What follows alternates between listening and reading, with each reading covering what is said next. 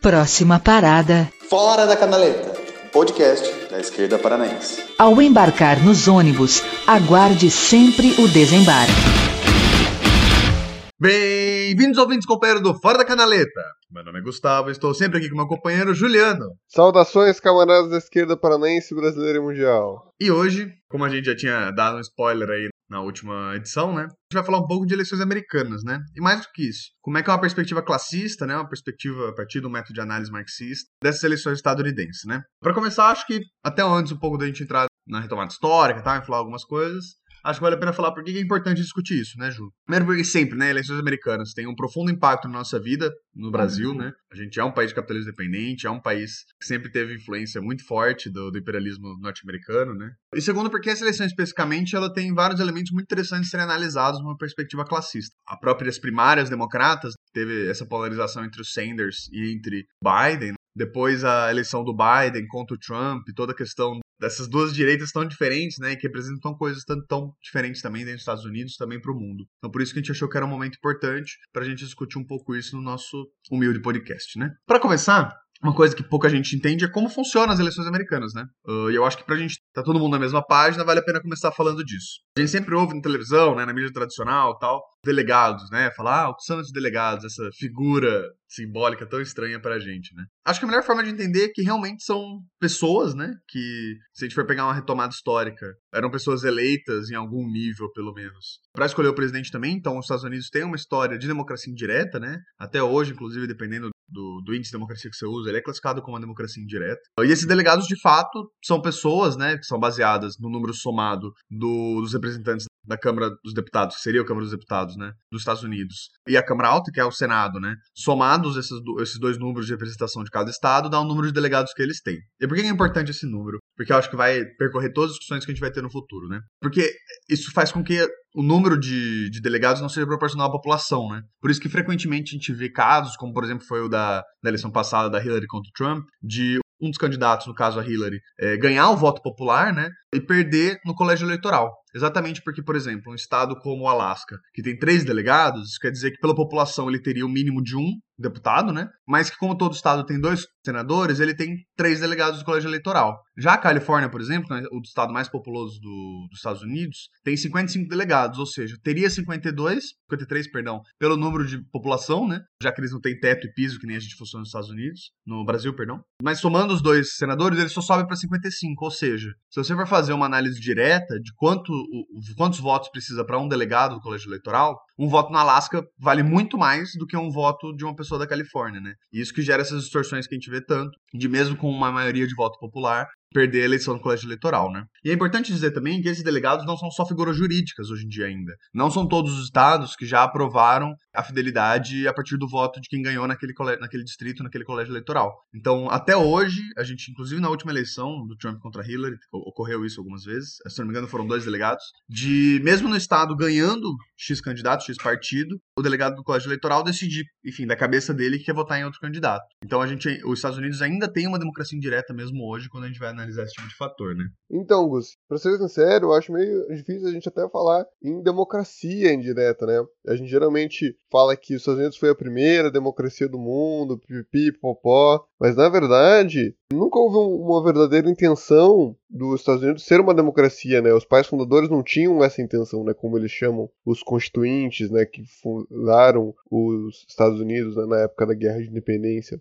Eles, em verdade, tinham um certo asco a essa noção de entendiam ela como uma ideia meio anárquica, meio confusa, né? Inclusive, se você ver bem, esse modelo representativo americano, ele, ou melhor, estadunidense, ele se contrapõe ao modelo da Revolução Francesa. Né? Então, você tem dois modelos de modernização, dois modelos de revolução liberal, na Guerra de Independência e na Revolução Francesa, que são bem contrapostos. Num deles, que é o da Revolução Francesa, a soberania está no povo, está né? Tá na vontade do povo, a vontade geral, como diria Rousseau. Né? No outro, que é o caso dos Estados Unidos, a representação não está no povo em si, mas nos estados. Os estados é que garantem a representação, exatamente porque os Estados Unidos não nasce como um país único e etc e tal, mas ele nasce como uma confederação, né? ele nasce como uma junção de estados esse aglomerado né, de colônias é que formavam os Estados Unidos. Então ele não é, nunca se propôs a ser nos seus primeiros anos uma democracia. Ele se propôs a ser uma república. São duas coisas bem diferentes. E não só uma república, mas uma república confederativa. Né? Essa, to, e toda a disputa política inicial dos Estados Unidos é a disputa entre os federalistas e os não federalistas sobre formar uma união independente, forte, presidencialista. Né? É todo esse debate que percorre os primeiros anos de existência dos Estados Unidos. Então,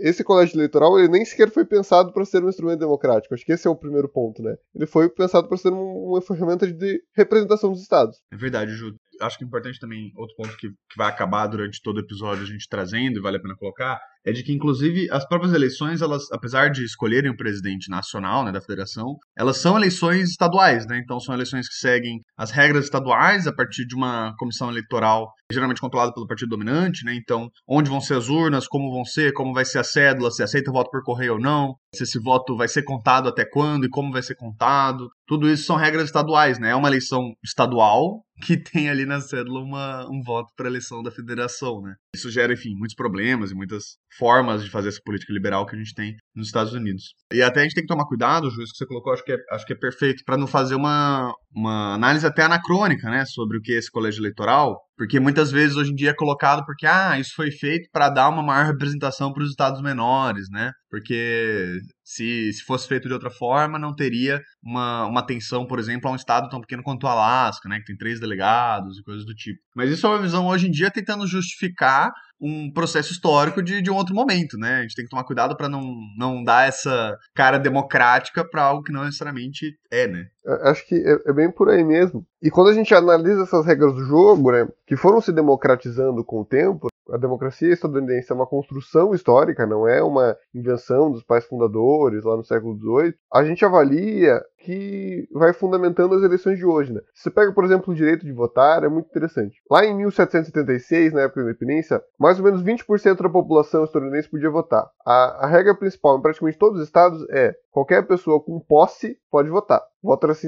Só que como era qualquer pessoa, isso abria margem para viúvas, para homens negros libertos, entre outras uh, pessoas, inclusive estrangeiros, né, que não eram exatamente desejáveis de se votar, né? E você vai ver que os primeiros 30 anos da história estadunidense, ali de 1700 até uns 1810, mais ou menos, você vai pegar um, um grande conflito para tirar o direito de voto dessas pessoas, né? Especialmente sobre o argumento do, da fraude eleitoral, né? Então esse argumento que está sendo usado hoje, ele é o argumento antigo já na história estadunidense. Você passa a ter todo um processo de diversas leis para banir o voto de mulheres, banir o voto de homens negros libertos e deixar que apenas homens brancos efetivamente votassem, que ainda era uma parte considerável da, da população, apesar que 20% da população estadunidense da época, é, você pode pegar alguns processos, sei lá, a eleição do rei do Commonwealth polonês, que tinha mais participação popular, se duvidassem, sabe? Não era exatamente uma democracia no seu, seu pleno sentido, né?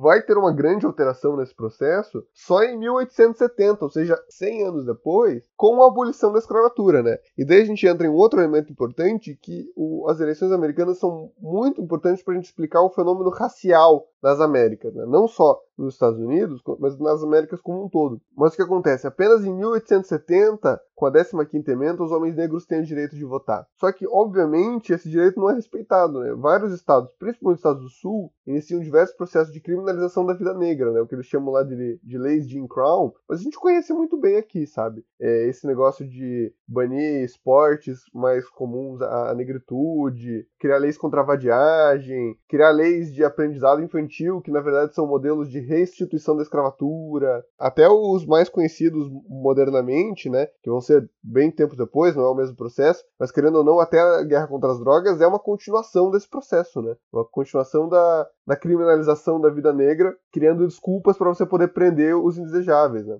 E junto com isso, você vai ter uma série de leis eleitorais que vão banir o voto dos presos. Então, você criminaliza a vida negra, você tira o voto deles por, por, meio da legislação eleitoral, né? De forma que, apesar dos homens negros terem sido libertos e terem direito de votar, a primeira camada da população que vai ser realmente adicionada a possibilidade de votar são as mulheres brancas, com a 19 emenda em 1920. E pouco tempo depois, já com o Native American Citizenship Act, os povos originários dos Estados Unidos vão ter o direito de votar também, isso em 1924. Então você vê que até só homens brancos votavam, né? Até 1920, 1924, só homens brancos, né? Muito difícil dizer que isso era uma democracia. Ainda mais com esses elementos, né, que o Gustavo já colocou, de ser uma democracia bico de pena, né? Em que você vai lá, vota, mas tem uma comissão estadual, fiscaliza, etc e tal, você tem que se registrar, são todos votos de papel. É, os Estados Unidos é tão democrático nesse momento quanto o Brasil nesse momento. Na verdade, eu diria que o Brasil é quase que mais democrático do que os Estados Unidos nesse momento. Mas essa questão dos votos negros, eles só vão ser realmente resolvidos durante a luta por direitos civis na década de 60. Então você vai ter aí, pensa toda essa história, né? De 1776, quando fundou República, os pais fundadores, grandes democratas, como George Washington, Benjamin Franklin e tudo mais, você tem até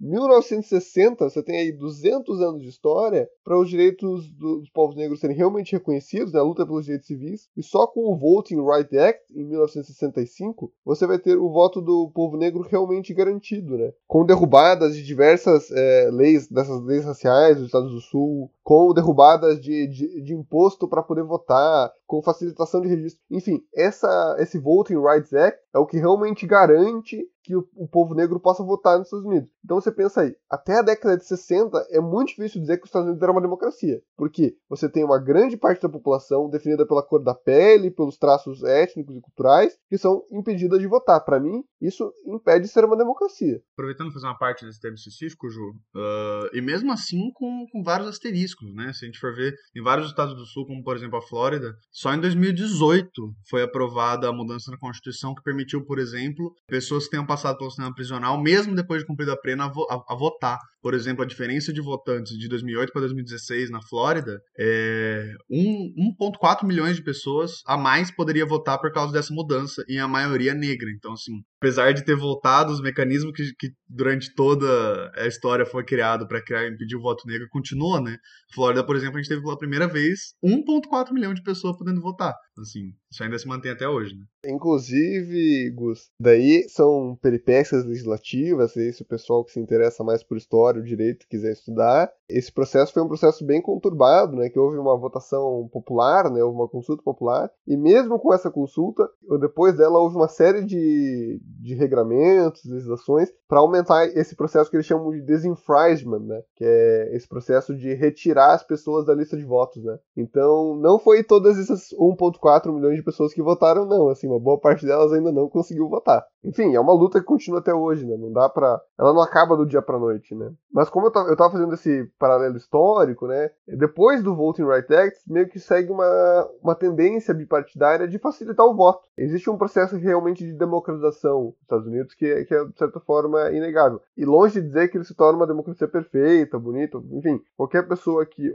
assistiu aí as coberturas na TV da galera sete horas numa terça-feira numa fila para votar, achei isso um absurdo. E é um absurdo. É muito difícil dizer que os Estados Unidos é mais democrático que o Brasil, sinceramente. E olha que o Brasil tem diversos problemas, assim. Mas, enfim, você tem, por exemplo, a redução da idade mínima em 1971, né, para 18 anos, diversos regramentos sobre essa questão das filas, sobre poder votar antes, poder votar pelo correio se torna uma possibilidade com justificativa, né. Isso vai dando uma abertura para os votos não brancos entrarem na eleição, né. E aí que vem uma questão, se você pegar os gráficos de gente que vota, você vai ver, principalmente depois dessa década de 60, um grande aumento dos votos não brancos, sejam os votos negros, sejam os votos hispânicos. E esses votos não brancos, eles são majoritariamente democratas. E eles vão levar, querendo ou não, a eleição do Barack Obama em 2008. E isso é muito interessante a gente pensar, e não dizendo só que o Barack Obama se elegeu com base nesses votos, né? mas existe todo o processo político ainda da eleição do caucus negro, né? É, todo o processo político envolvendo os direitos civis negros, Black Lives Matter, toda a história envolvendo os Panteras Negras que não pode ser ignorada, que leva à vitória do Barack Obama de certa forma, né? Porque cria uma institucionalidade que permite um homem negro chegar à presidência. E daí eu tava pensando esses dias o como, de certa forma, a gente pode comparar a eleição do Barack Obama, com todas as suas ressalvas e características próprias, obviamente, mas a onda rosa uh, latino-americana. A eleição do Lula, por exemplo. É um homem de dentro do sistema, mas que apresenta uma, uma, uma verdadeira mudança, uma mudança na forma como o sistema reage às coisas. Querendo ou não, o Lula era um operário, uma coisa que a gente nunca tinha visto na presidência. O Obama é um homem negro, uma coisa que os Estados Unidos nunca, nunca tinha visto na presidência. Entra na presidência por meio do sistema normal, né? Por meio desse processo de captação de migalhas, de crescimento degrauzinho por degrauzinho, em aliança com o establishment, do pior do establishment, inclusive com o vice ultraliberal da, da maior direita possível dentro dos moderados, que era o Biden nos Estados Unidos e aqui o José Alencar, a gente não pode esquecer quem era José Alencar, né, quando a gente fala de governo Lula, que vai fazer um governo extremamente moderado, com diversas mudanças. Talvez o governo mais, mais à esquerda to, desde todo o processo neoliberal estadunidense, desde todo o processo pós-Reagan, né. No entanto, ainda assim, dentro do consenso de Washington. Eu acho que dá para fazer esse paralelo em algum sentido, não sei se o Gustavo concorda comigo, que é mais ou menos o mesmo processo e que vai acabar mais ou menos no mesmo fim, com a eleição de um totalitário de extrema direita, miliciano aqui, neonazista lá, enfim, com todos esses problemas, né? Eu acho que essa comparação é muito, é muito curiosa, Ju, exatamente por quando você coloca nesses efeitos, né? Eu acho que tem toda tem todo um processo de normalização do que é a política estadunidense, desde, na verdade, do, da Guerra Fria, né? E acabou criando ali no, nos anos 70, 80, esse padrão do que é a política estadunidense, né? E, e, até a piada que às vezes a gente faz muito, né? De que ah, tem os democratas republicanos, é a direita contra a direita, né? E coisas do tipo. Foi um processo, na verdade, muito parecido com o que rolou no, no Brasil, né? Eu acho que esse, esse comentário é muito pertinente exatamente pra gente imaginar o quanto, na verdade, por exemplo, a política econômica do FHC e do Lula é a mesma coisa, né? Assim como a política econômica e dos Estados Unidos tão importante quanto a política militar, de um Obama e de um Bush não é tão diferente, né? Se é que tem alguma diferença, se a gente for analisar de fato números, né? A gente, o máximo que a gente pode ver é que o Obama bombardeou mais que o Bush, coisas do tipo, mas quanto tem uma cara muito diferente que dá essa vitrine para um neonazismo, para um supremacismo branco, colocar essas grandes conspirações, né? Então no Brasil a gente tem uma madeira de piroca, nos Estados Unidos a gente tem aquela pizza não sei o que lá, que é a conspiração de que os democratas financiam aquela corrente de pizza para fazer uma rede de pedofilia, né? Enfim. É, na verdade, é o mesmo método empregado no, em realidades diferentes, né? Eu acho que essa movimentação tão parecida coloca exatamente o quanto a nossa política é prestada desses grandes centros internacionais de política, né? Especialmente nos Estados Unidos. Sim, Gus. Eu quis fazer todo esse paralelo histórico exatamente para puxar essa ideia de fenômeno histórico, né? E daí o que eu quero defender aqui, de novo, não sei se você vai concordar completamente comigo, é que essas eleições americanas foi um conflito racial e territorial com um fundo de classe, muito mais do que outra coisa, né? Porque quando você tem esse processo de chegada do Obama, e é importante mencionar né, esse papel que o povo negro tem nos Estados Unidos, que é esse papel do outro interno, né, do outro que está dentro do próprio país, e também de ser um, o grupo mais proletarizado né, dentro dos Estados Unidos, com a, a, chegada do Obama, você tem uma transformação nesse consenso político que estava vendo. Que desde o Reagan você tem um consenso político, você tem um consenso neoliberal. É, inclusive, o Bill que se elegeu pelos democratas é o que tinha de mais à direita nos democratas, que é o neoliberalismo dentro do Partido Democrata, né? Quebrando a tradição que vinha lá do Ted Roosevelt. Se você pega os mapas eleitorais, você vê isso muito bem, né? Até a, a Segunda Guerra Mundial, a política americana era definida pelos democratas do sul e os republicanos do norte, que é aquela tradição clássica da guerra, da guerra civil. Com o processo da, da Segunda Guerra, da Guerra Fria, tudo fica meio confuso e se estabiliza de novo com o Reagan, quando a inversão do processo. Né? Os democratas vão para o norte, os republicanos se estabelecem no sul e a costa oeste torna democrata também. Então você tem uma solidificação de uma política específica, né? E que com o passar do tempo ela vai se tornando mais e mais e mais democrata. Por quê? Porque os democratas vão se, vão se urbanizando e vão se tornando mais diversos etnicamente, né? Vão se tornando cada vez é, menos brancos. Apesar de que também é um processo lento, gradual. Não dá para dizer aí que os democratas são a representação máxima do que é o não branco estadunidense. Né? Tô longe de dizer isso. Mas eles vão se tornando cada vez menos brancos. Até porque o próprio perfil social das cidades americanas vai se tornando menos branco. E nesse processo, ocorre toda essa transformação que dá espaço para Obama, que é alguém que segue o consenso econômico, mas tem algumas diferenças, né? Você vê aí que ele já defende algumas políticas públicas, Obamacare e tudo mais. Então, querendo ou não, ele é o que há de mais esquerda que surge na presidência nos últimos 30 anos, né? E daí, a reação ao Obama é uma reação extremamente forte. É uma reação brutal da direita. Você tem aí, já em 2008, um processo sobre o registro eleitoral, chega lá na Suprema Corte, que é majoritariamente conservadora, já era majoritariamente conservadora em 2008, que adotou uma tese sobre um balanço, é, um equilíbrio né,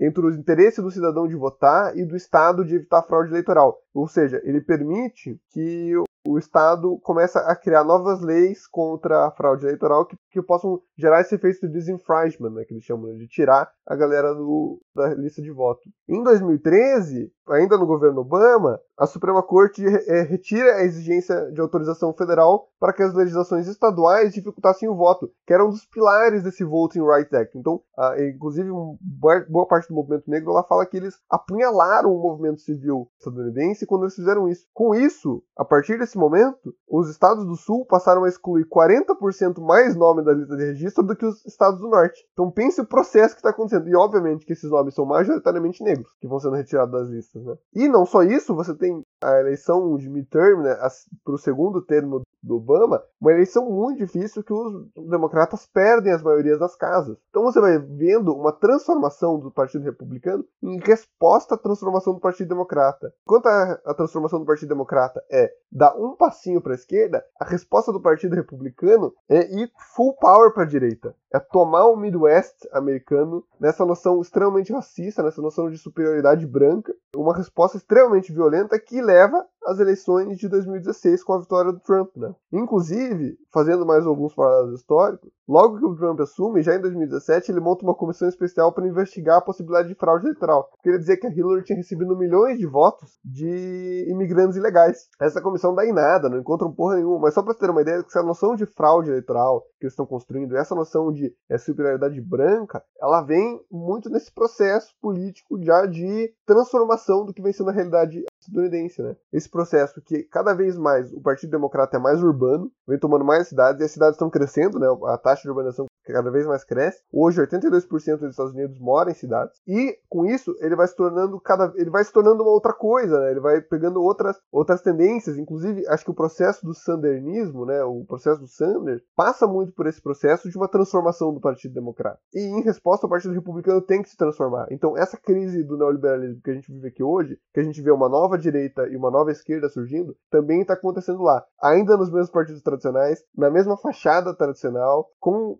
processos de avanços e retrocessos, né? Você tem aí um Obama, você tem o Biden, você tem o Sanders, mas ainda assim é o mesmo processo. É o mesmo processo que está acontecendo aqui, de certa forma está acontecendo lá. Eu acho que, apesar de concordar com grande parte da sua análise, Ju, eu acho que talvez tenha alguns elementos que eu discorde assim, um pouco. Apesar de concordar muito dessa diferença territorial e racial, né? Eu acho que, inclusive, hoje em dia, o grande critério, se a gente for pegar, é racial. Eu acho que eu discordo um pouco da sua análise de que é o Obama que é o que é essa quebra um pouco do, do consenso americano, assim. Apesar de Obama ter talvez sido a vitrine que possibilitou essa quebra, eu acho que quem faz essa quebra do consenso é o Trump. Até o, quando a gente vai colocar o que é colocado, né, como as grandes evoluções do Obama de políticas públicas, como o próprio Obamacare, na verdade não sai do consenso neoliberal que já estava estabelecido nos Estados Unidos, né? O Obamacare, na verdade, nada mais é do que um grande sistema de voucher extremamente liberal, né? Não, não chega nem próximo do que é uma universalização da saúde pública, ou mesmo de uma estatização da saúde, coisas do tipo, né? Eu acho que, na verdade, a grande quebra, inclusive, é o que, na época, os democratas não conseguiram entender, né? Eu acho que conseguiram entender um pouco mais nessa última eleição, é que a quebra vem do Trump, né? E eu acho que a questão de classe é um pouco mais, mais complicada, né? Até porque, se a gente for ver, por exemplo, os votos por atividade produtiva, por renda, né? O Trump tem, tem a sua grande parte do eleitorado exatamente nesse white trash, né? Que é chamado no, na política estadunidense, que é a população branca, geralmente classe mais baixa, né? Sendo rural ou urbana, e que passou por um processo de desemprego gigantesco nas últimas décadas, né? Com grande parte das fábricas passando pro, pro leste asiático, para a China, para Vietnã, para a Índia, para os tigres asiáticos. Tem todo o processo, por exemplo, do Rust Belt, né, ali que é um dos poucos lugares das regiões litorâneas que o Trump consegue ganhar, mesmo, mesmo ali um pouco mais para o norte, né? Então, eu acho que a questão de classe é muito mais diluída, eu acho que ela tem raízes em muitos aspectos. É muito, é muito comum, por exemplo, de ver que o Bernie Sanders tem um voto muito mais parecido com o Trump do que um Biden ou do que quando você vai pegar candidatos de minorias do Partido Democrata, né? E isso é muito louco de pensar, porque de algum, de algum ponto esse teofascismo está conseguindo reproduzir exatamente o que a gente discutiu, por exemplo, no nosso episódio 5 sobre fascismo, né? Que tá, é, 4, perdão. Que é captar um pouco desse sentimento de uma classe trabalhadora, que mesmo sendo branca, sendo racista, né, tem todas as características que está colocando, mas é uma classe trabalhadora que durante esses anos de neoliberalismo sofreu muito também, né, com desemprego, com não acesso à educação, não acesso às políticas públicas, né? E o Trump, querendo ou não, capta esse movimento, eh, capta esse sentimento, né? Capta essa exclusão de uma política durante muito tempo e quebra isso com um certo radicalismo, de certa forma, né? A gente usa muito um radicalismo de esquerda, mas é um radicalismo mais de direita, né? Querendo ou não, o Trump mexeu com algumas estruturas dos Estados Unidos que a gente não via há muito tempo, né? Então, a briga por órgãos bilaterais, nacionalmente, é, internacionalmente, né? A retomada de, de um processo de industrialização americana, a possibilidade, por exemplo, mesmo que seja uma merda, né? Da extração de óleo de xisto, por exemplo, que ambientalmente é um crime contra a humanidade, mas que gerou muito emprego, por exemplo, em alguns estados que o Trump, inclusive, conseguiu aumentar a sua vantagem, né? Nessa eleição. Então, eu acho que é um processo, apesar de concordar muito com a sua análise territorial e racial, principalmente, eu acho que tem um, uma questão de classe aí, de, de novo, o fascismo, ou neofascismo, o fascismo branco, enfim, conseguindo captar esse sentimento da classe trabalhadora, que é o que eu acho mais perigoso, inclusive, né? Eu já queria emendar também, Ju, antes da gente passar para as próximas discussões, que a gente já está bastante nisso, mas eu acho uma coisa que eu esqueci de comentar que eu acho bem importante, que acho que até você colocou dos votos hispânicos, né? Tem, hoje em dia, dentro da esquerda estadunidense, um questionamento muito grande sobre o que são esses votos latinos, né? Existe uma certa coesão e uma certa, um certo sentido, por exemplo, de quando você classifica em votos da negritude, né? Ou voto de mulheres. Tem algumas características históricas de quando foi formado esses grupos nos Estados Unidos e de alguns processos que passaram durante a história também, de que faz sentido pensar esse voto em alguns estados como um voto que tem características políticas comuns. Mas o voto latino, ele não tem, né? Porque não é um grupo unitário, é um grupo que, por exemplo, tem diversas ondas migratórias de latinos, né? Vindo de mil lugares diferentes. Então, por exemplo, uma primeira onda migratória cubana, pré, inclusive, Revolução Cubana, e a onda migratória que a gente teve, por exemplo, da Colômbia e da Venezuela, quase 100 anos depois, é completamente diferente, mesmo que no mesmo estado, o que faz uma pessoa que, que nos últimos 20 anos imigrou da Venezuela e da Colômbia, e uma pessoa que faz 100 anos que imigrou de Cuba, vai procurar no seu candidato, né? Então, a esquerda é, estadunidense, principalmente a esquerda latina, está questionando muito a questão desse voto latino, exatamente por não ser um voto coeso e que tem características comuns. Então, a gente pode falar, por exemplo, de um voto porto-riquenho nos Estados Unidos. A gente pode falar de um voto cubano de uma primeira onda, um voto é, venezuelano, mas é muito difícil falar de um voto latino, né? Eu acho que vale a pena também a gente questionar isso para as nossas análises no, no decorrer do episódio. Boa, Augusto. Só deixa eu, eu me corrigir que eu acho que eu me expressei mal. É, eu não quis dizer que eu acho que o Obama quebrou o consenso. Eu acho que o Obama foi, como você disse, né, vitrine que quebrou o consenso. Eu acho que a gente tá bem em acordo nisso aí.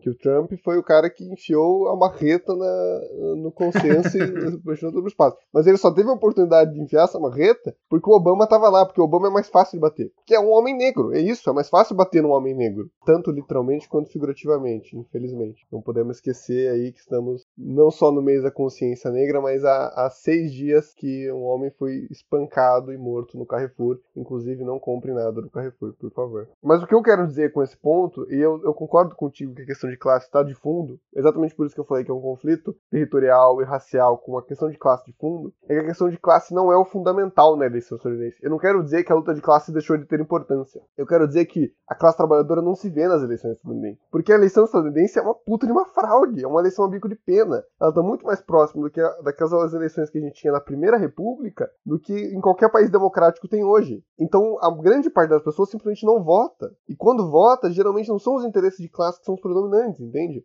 A questão de luta de classe está muito mais focada nas lutas de rua, nas conquistas, nas outras lutas, nas outras conquistas, na, na, na exigência por um, um sistema de saúde único, na luta pela descriminalização das drogas, na luta contra o racismo, do que efetivamente nas eleições. O que você vê nas eleições é os democratas ganham onde é mais urbanizado e onde a economia de serviços predomina, onde você tem as big techs, onde você tem mais comércio, onde você tem essa transformação dessa economia digital, desse neoliberalismo 2.0, uberização, tudo mais. Eles são a representação da burguesia, que é uma transformação do que é o próprio neoliberalismo. Tá? E é óbvio que essa, essa burguesia se importa com as pautas negritude, com as pautas LGBT, com as pautas de mulheres, porque mulher compra, porque LGBT compra, porque negro compra, e é por isso que eles se importam. Porque numa economia de serviços é muito importante esse tipo de público, né? Essa nova direita, eles se importam com esse tipo de público. Agora, o voto republicano está muito mais ligado a áreas rurais, né? Áreas pouco urbanizadas,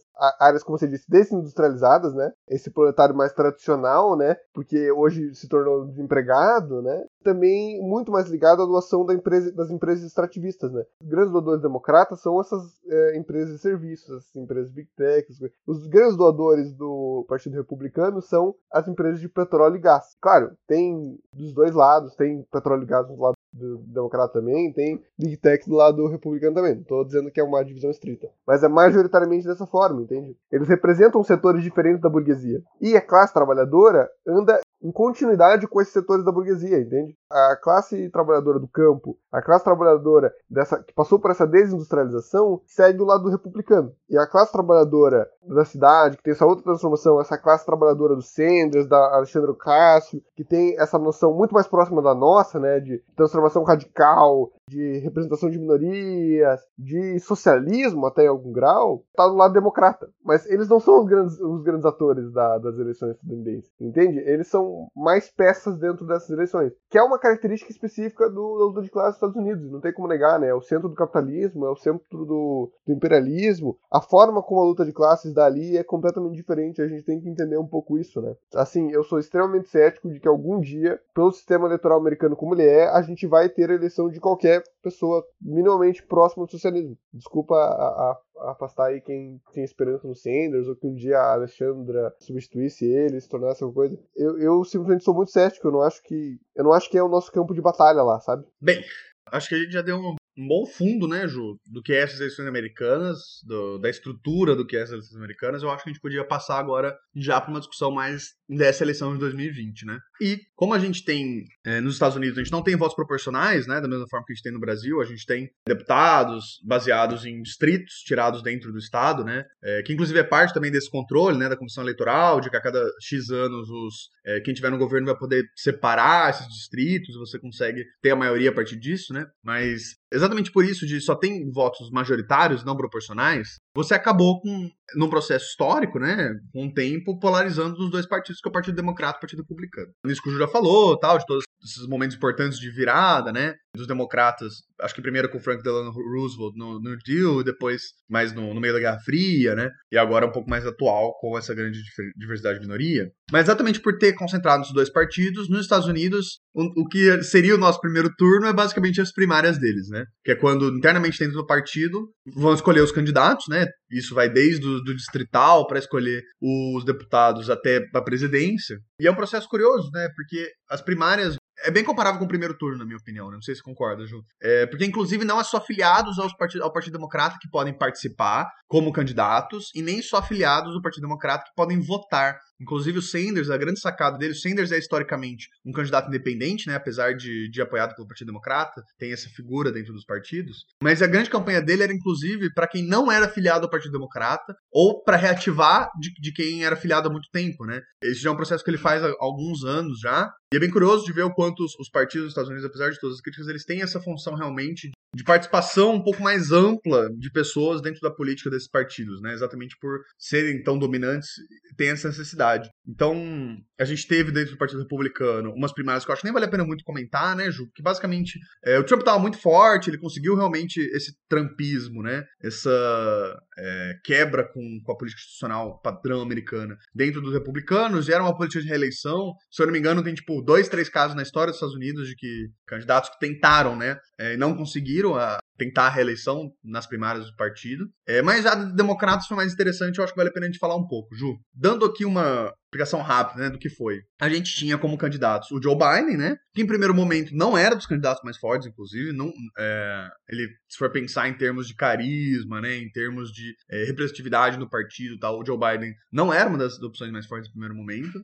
A grande sacada dele era ter sido vice do Obama, né? Tinha o Bernie Sanders, né? Que eu acho que a gente vai acabar falando um pouco mais dele ainda no decorrer do episódio. É, a Elizabeth Warren, que foi a, a mulher, né, a candidata que conseguiu captar um pouco essa ideia do, de um voto feminino, né? Ela é um pouco mais progressista, digamos, em algumas pautas, mas ela ainda é candidata do establishment democrata, né, de Wall Street. O Bloomberg, né, o que já é engraçado por si só, né, o Bloomberg era um republicano, foi prefeito de Nova York, é um, um dos maiores bilionários do mundo, né, inclusive teve o meme, né, dele investir não sei quantos milhões nas primeiras semanas de campanha do bolso dele, né. O Pete Buttigieg, que foi um prefeito muito jovem, né, militar, é, homossexual, tal, tinha toda uma questão de representatividade também, apesar de ser bem meio padrão candidato LGBT, branco, classe média alta, da elite, né? E mais alguns outros candidatos, né, que, que não tiveram tanta representação e importância nessa eleição, né? Agora, uma linha de tempo rápida, né? No início, nas primeiras votações, o Bernie Sanders foi muito bem. Se a gente for pegar as primeiras votações ali é, em Nevada, em New Hampshire, inclusive, o Bernie Sanders estava ganhando com uma larga vantagem, né? Se eu não me engano, a primeira que foi Iowa, ele chegou a perder depois com a recontagem, mas foi um que ele ganhou no voto popular, né? Ele perdeu pela distribuição ali do, do, dos distritos e tal. A Elizabeth Warren também estava vindo com uma campanha muito forte. E depois os próximos estados, né, New Hampshire, Nevada, foi quando, inclusive, eu lembro, eu e o Ju, inclusive, a gente comentava muito entre a gente, né, o que tava rolando. E a gente falou, meu, vai dar, cara. Ele tá, tipo, voando, tá pegando todos os delegados e tal. Ele precisava ganhar uma vantagem maior, né, porque tem alguns votos fixos do, dos democratas de anciões do partido. Provavelmente não votariam nele, então ele precisava de uma larga vantagem para ser nomeado. Mas ele estava indo muito bem, né? Conseguiu uma vantagem muito boa na Califórnia também, que tem, sei lá, 400 delegados, por aí, não é nem exagero, é por aí, 400 delegados do Partido Democrata. Então tinha toda essa esperança, né, de um candidato à esquerda, né? Não vou falar ainda de socialista, vou deixar um pouquinho para frente, mas um candidato de fato à esquerda de ser a nomeação do Partido Democrata, né? E aí eu acho que isso é uma coisa que vale a pena, porque eu tô vendo muitos analistas, principalmente da mídia tradicional, colocar como tipo, ah, o Bernie Sanders seria perderia para o Trump, né? O Bernie Sanders perdeu duas vezes para Hillary e agora perdeu para o Biden, né? Sendo que, na verdade, o que rolou depois desses resultados positivos do, do Sanders foi uma grande coalizão do establishment, né? Democrata. Todas as candidaturas, tirando a do Sanders e, se não me engano, a da Tulsi, que era uma candidatura menor, se retiraram, todas as outras, para concentrar nessa candidatura do Joe Biden, né? E mesmo assim, o Sanders ainda continuou um tempo ganhando alguns estados, né? Se eu não me engano, é, Dakota do Norte foi depois, o Utah foi um pouco depois também, e conseguindo resultados bons ainda. E mesmo depois dessa coalizão no Biden, ele ainda manteve o título ativo para poder ganhando delegados depois da convenção democrata conseguir ganhar um pouco mais de política, né? E essa coalizão então consegue, né, com enfim, zilhões de dinheiros, com todo o apoio da maioria do Partido Democrata, fazer o Biden ser a maioria, né? Inclusive teve uma diferença crucial nessa eleição, que apesar do, do Sanders manter o nome dele para continuar tirando delegado, depois disputar na convenção a política, né? Que ele já declarou apoio antes mesmo do final, né? Muito diferente, por exemplo, do que foi a campanha da Hillary. Ele já colocou que ia apoiar o Biden numa eleição contra o Trump e que ia colocar todos os esforços dele numa. Não falou dessa forma, mas entre aspas, em esquerdar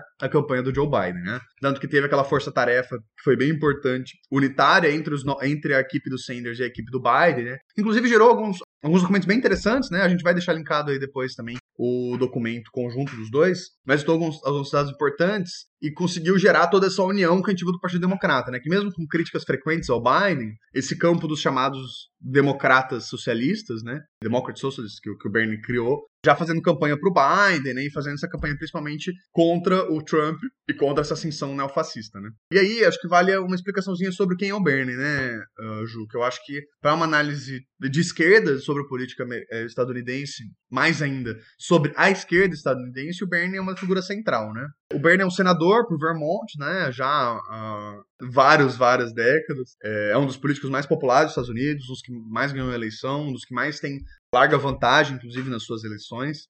Ele tem uma formação dentro do socialismo judeu nos Estados Unidos, né? Uh, que sempre foi uma linha muito forte. E ele tem uma história de luta do movimento estudantil, de luta é, dentro das unions, né? Que é, parecido com a nossa figura de sindicato, que é um pouco diferente, mas é parecido. Ele tem uma história de luta muito forte, ele tem uma grande sacada que eu acho que é o que vale a pena a gente mencionar. Inclusive, eu, a gente pegou alguns textos que, que estão publicados na Jacobin, né? Dos Estados Unidos, para falar um pouco disso. Que é, apesar dele não ser um marxista, né? Não ser um, o que a gente gostaria como ideal, ele teve um grande papel, tem até um, um texto desse Jacobin que até me marcou bastante, que é o de as pessoas votar, voltarem a falar de socialismo, né? O socialismo ele é tão complexo dentro da política estadunidense. No, no Partido Democrata tem até uma piada que eles não falam socialismo, eles falam S-word, né? A palavra S, né? A palavra com S, enfim. E o Bernie é uma pessoa que sempre na sua história política colocou o socialismo, né, a palavra socialismo, e nas últimas duas campanhas presidenciais principalmente, colocou não só o socialismo como a luta de classes, né? Tem algumas, algumas frases do Bernie aqui, por exemplo,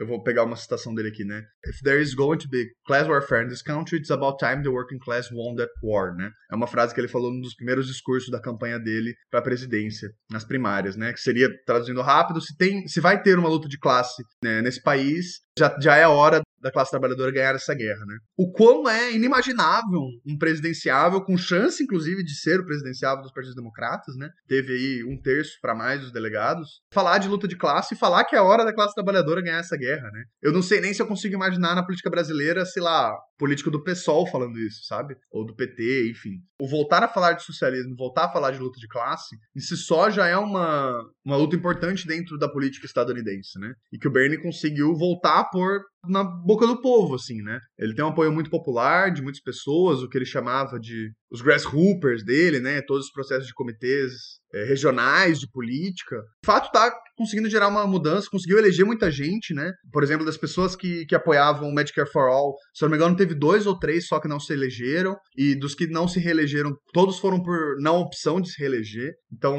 enquanto de fato ele tá conseguindo, mesmo não sendo um marxista, né? Mas de fato colocar o socialismo na, na boca do povo, assim. E isso acho que é algo que a gente não pode deixar de, colocar importância, né? Não, Igor, eu não conheço tanto o próprio Bernie, né? Mas os democratas socialistas, eles ou supostamente são marxistas, né? eles têm uma visão de marxismo muito mais institucionalizada, eh, entre muitas aspas, do que a nossa, né? Uma noção muito mais próxima do que foi aquela social-democracia da Segunda Internacional, né? De que é possível atingir o socialismo pela via institucional. Nós consideramos um erro, né? Mas não deixa de ser uma visão marxista da realidade, o que já é um avanço gigantesco, né? E eu acho que é compreender isso, é compreender que o Sanders hoje é a representação da classe trabalhadora.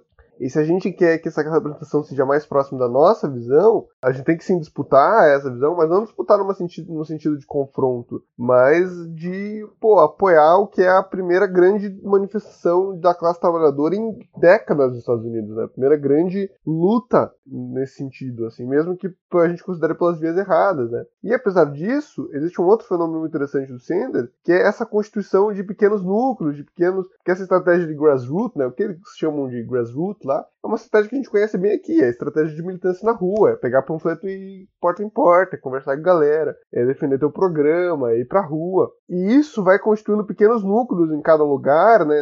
A galera que tá fazendo campanha pro Sanders e agora pro Biden, né? Que vai começando a se mobilizar em volta de lutas políticas. Então o Sanders tem um papel fundamental em constituir núcleos de resistência. E o fato de ele não fazer uma campanha verticalizada, fazer uma campanha mais horizontalizada, é fenomenal nesse sentido, porque ele está permitindo criar grupos de resistência que não estão ligados a uma instituição, a uma burocracia específica, mas que são independentes, que podem pensar pela própria cabeça e podem lidar pela própria cabeça. Quando você fala dessa galera que foi eleita, né, com pautas mais próximas do Sanders, você vê que muitos deles têm diferenciações, inclusive, né? Todos dentro do campo da esquerda, mas que defendem coisas diferentes. E o quanto isso é magnífico, o quanto o Sanders conseguiu, de certa forma, unificar o campo da esquerda e da esquerda mesmo, né? não estou falando aí do, do establishment do Partido Democrata, e conseguiu fazer essa esquerda prosperar como um conjunto, né? Fenômeno aí que faria qualquer um, qualquer liberal de esquerda brasileiro que vive falando aí em unidade, unidade, unidade, pirar o cabeção e, e ficar feliz, né? Porque é um processo importante, não tem como negar isso. E sobre a questão de votação e delegados e tal, só pra gente dar uma, uma noção da importância do que foi o Sanders nessa primária, né? Ele bateu 26,28% dos votos populares durante a primária, né? Isso cresceu um pouco mais cedo. Teve 1.073 delegados, e é importante mencionar que teve alguns estados que o Pitt, eu vou chamar ele de Pitt porque eu não consigo pronunciar o sobrenome dele. O Pitt ganhou, que o Sanders ganhou pelo voto popular. O Pitt só ganhou por causa desse esquema de distritos, né? Então, numa disputa só Biden-Sanders, o Sanders teria ainda mais chance de levar, né? E outras coisas importantes, né? Ganhou a Califórnia, que é pô, um dos maiores estados. Ganhou boa parte aí do, do oeste, né? Do, dos Estados Unidos. Ganhou todos os lugares fora dos Estados Unidos. Em todos esses lugares ganhou o Sanders. Então ele representa, assim, um, um processo de transformação dos Estados Unidos, né? A questão é onde esse processo vai dar. Deixa eu, então, aproveitar, Ju. Acho que só para dar uma finalizada nisso no que é esse esses democratas socialistas, né? E o que é o Bernie Sanders em si. Apesar de eu achar que eles usam, sim, em algum nível, um marxismo como média análise e tal, eu particularmente não sei se considero eles marxistas exatamente porque eu acho que eles misturam muito outras coisas, assim. É, o Sanders, principalmente, apesar de ter muito marxistas mesmo, a própria Alexandra Caso Cortez, né? Inclusive, ela é talvez a maior cara, né, dessa juventude do movimento do Bernie. A gente ainda não sabe o quão longe ela vai chegar, né? Ainda mais com, com anos aí desse movimento que o Bernie criou e que vai se estender para um zibilhão de braços. Mas o Bernie, especificamente, o que ele coloca como democrata socialista, né? Inclusive, o fato de ser democrata antissocialista é por querer, né? Porque o que o Bernie coloca é que o, o ponto principal a gente precisa de uma mudança, é a democracia, né? E ele usa muitas citações do Martin Luther King, né? Inclusive são retiradas de citações da Rosa, diga-se passagem, mas enfim, é Rosa Luxemburgo, né? Mas ele usa muitas citações desse tipo para falar que, ah, com desigualdade não tem democracia, né? Com desigualdade racial não tem democracia, com desigualdade econômica. Tem até uma frase que ele usa muito do Martin Luther King, que é, é um homem, uma pessoa necessitada não é uma pessoa política, né? Alguma coisa assim. Então, na verdade, toda essa ideia de diminuição de desigualdade e de escoar recursos do Estado que já vão para os ricos e agora ir para a, as pessoas da classe trabalhadora é a ideia geral do, do Sanders, né? Ele coloca que os Estados Unidos já não é um país liberal, que na verdade os Estados Unidos já é um país muito estatizado, né? Ele até usa o termo socialismo às vezes.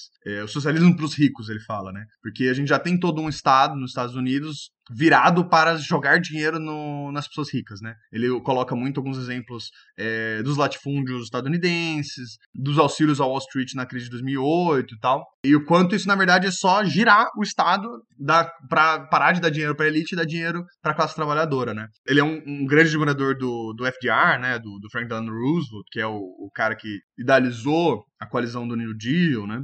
Coisas do tipo. Por isso que eu falo que eu não sei se eu considero ele marxista, porque eu acho que ele, às vezes, gira em torno de uma noção meio policlassista, assim, sabe? Daria para resolver as coisas no capitalismo, se ninguém tivesse passando fome, já teria democracia, coisas do tipo. Mas com certeza que o movimento, o movimento que ele criou é até mais de esquerda que ele, né? E que ele tem bases marxistas e que realmente está propondo uma mudança radical de política estadunidense, de um programa popular, né? Eu acho que essa é mais ou menos a visão que eu tenho do Bernie e dos, dos democratas socialistas, assim. Deixa eu esquecer alguma coisa. Não, era isso que eu tinha falado do Bernie. Eu acho que é isso, né, Gus? É uma questão de ver como um processo histórico também, né? A gente fala muito de nomes, de pessoas, mas é também ver os elementos agregadores comuns que solidificam essa nova direita, solidificam essa nova esquerda, né? Querendo ou não, eu já estou defendendo alguns outros episódios, em todo lugar que eu posso, basicamente, que a gente mudou, a gente estava dando uma virada outra de classes na América, né? A gente saiu do polo defensivo e foi pro polo ofensivo. A gente tem que é, mudar nossas táticas de acordo com isso, né? Querendo ou não, a gente tem aí Equador, Argentina, Chile, Bolívia, Venezuela, Estados Unidos, e agora que o Brasil, no primeiro turno da eleição, a gente teve o primeiro turno que dá para chamar de um empate técnico, vamos dizer assim. Todo mundo, todo mundo ganhou e o Bolsonaro perdeu. E um segundo turno aí com bastantes perspectivas muito interessantes, né? Manuela Dávila em Porto Alegre, Boulos em São Paulo, Edmilson em Belém. Então, bastante perspectivas de, tipo, realmente uma mudança na esquerda nacional, né? E isso acho que é um, to, são todos elementos de, um mesmo, de uma mesma conjuntura, né? E eu acho que se o Sanders não é aquilo que a gente queria, até pela força da conjuntura ele está sendo empurrado a ser o que a gente precisava, sabe? Mas, querido, que se a gente ficar falando do Sanders, a gente vai falar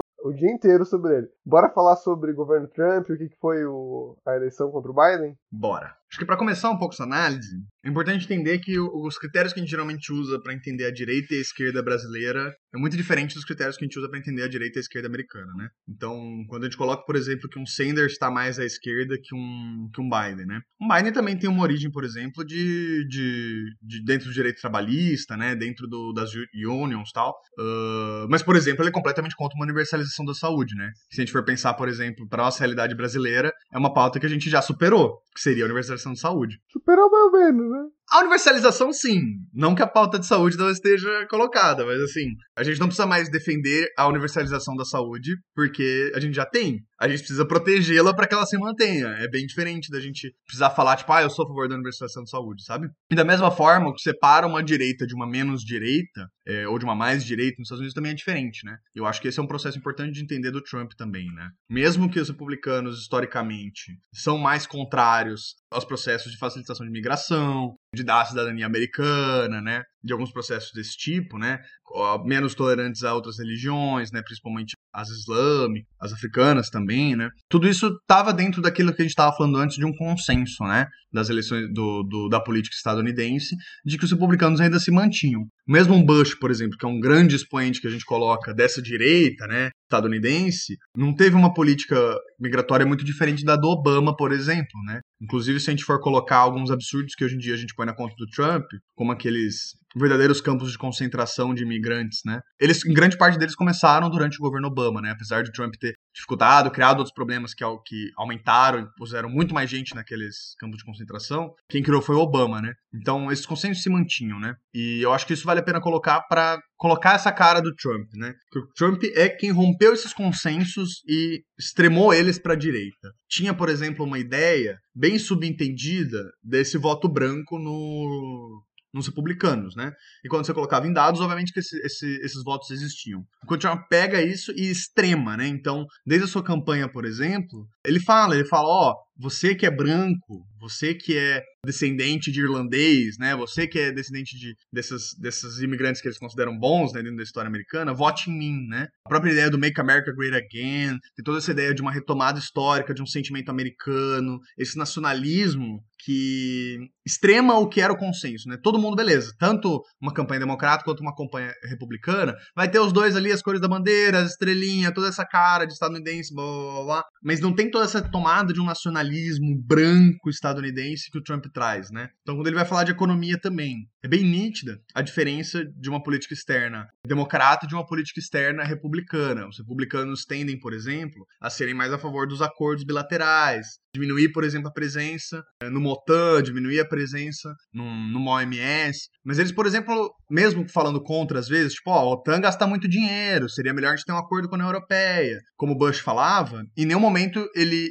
ia, por exemplo, propor parar de dar dinheiro a OTAN como o Trump faz. Em nenhum momento ia deixar de indicar, por exemplo, o presidente da OMC como o da Organização Mundial do Comércio, né? Como o Trump faz há quatro anos. Há quatro anos a OMC não tem processos andando, porque o os Estados Unidos têm poder de veto e a presidência não é indicada. Se fosse para falar da campanha do Trump, antes até de falar das ações mais específicas, eu acho que classificaria assim: é como pegar tudo que a gente tinha de consenso que já é a direita nos Estados Unidos e extremar e colocar dentro de, do que era inaceitável dentro dessa política, né? E esse é um processo muito parecido se a gente for pensar o que era o governo Bolsonaro, né? Do que é a campanha Bolsonaro, inclusive, dos votos que ele puxou e do sentimento que ele puxou. Então acho que isso que, se eu fosse classificar a eleição do Trump, seria dessa forma. Agora mais sobre o governo, né? Eu vou até, eu vou até deixar depois linkado um, um artigo que eu achei da, da Nature, né? Que é uma revista bem liberal, mas mais ligada a pautas ambientais, né?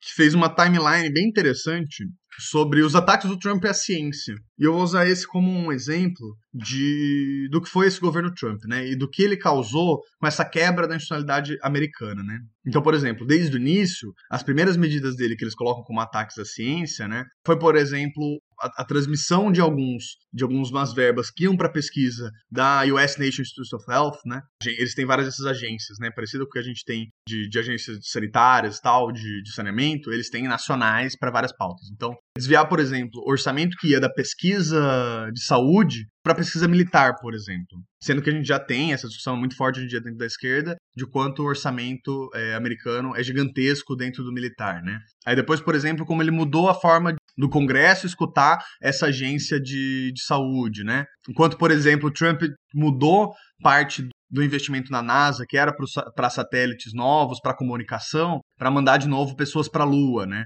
Sendo que a gente, a humanidade no geral, né, já faz décadas que não almeja mais para a Lua, exatamente porque é um, uma ferramenta de propaganda necessariamente, né? É muito diferente, por exemplo, de você estar tá investindo num 5G, você está investindo em ir para a Lua. Isso tem uma diferença muito clara, né? De, de intenção e de, e de para que esse investimento está sendo usado. Quando você vai chegando mais perto da pandemia, né? Tem, por exemplo, a agência deles que é responsável por controle de epidemia e por pesquisa de epidemia, é, ele deixou sem diretor por meses, depois ele alterou dados que estavam no site, né? É, a revista epidemiológica mais conhecida do mundo, que é dessa agência deles, é, parou de ser produzida por um tempo. Teve um artigo que, inclusive, teve que ser retirado, porque é, teve problemas na banca, porque foi uma banca, né, a CDC, que é essa agência deles. Porque era uma banca que mudou, o, a galera do Trump decidiu mudar como funcionava essa banca. Enfim, teve uns bilhão de problemas durante, durante o, o, o, governo Trump, desses ataques a instituições que já estavam estabelecidas dentro desse desenvolvimento científico estadunidense, querendo ou não, um dos maiores do mundo, né? Então, essas promessas de eleições dele, que era de extremar essas coisas que os republicanos sempre colocavam, mas que tinham o limite desse consenso, é colocado em todas as áreas. Então, ah, tá bom, somos contra a imigração, não é só que vai ser contra a imigração. A gente vai colocar barreiras reais de imigração. A própria ideia do Muro do México, né, que apesar de não, não ser funcional, ela é muito forte no imaginário das pessoas, né? Então você vai criando essas barreiras e vai gerando, de fato, quebras institucionais do que é aceitável agora é aceitável ter campos de concentração de imigrantes, agora é aceitável a maior revista científica do mundo de epidemiologia ter artigos falsos porque foi mudado uma banca ou porque deixou sem diretor meses. Tô dando só exemplos, né? É, seria difícil dar toda uma ideia do que é o governo Trump em pouco tempo, mas é para mostrar o quanto de fato foi aplicada essa política de esticar um pouco os limites da política estadunidense. É, e retomando aquela minha defesa lá no começo,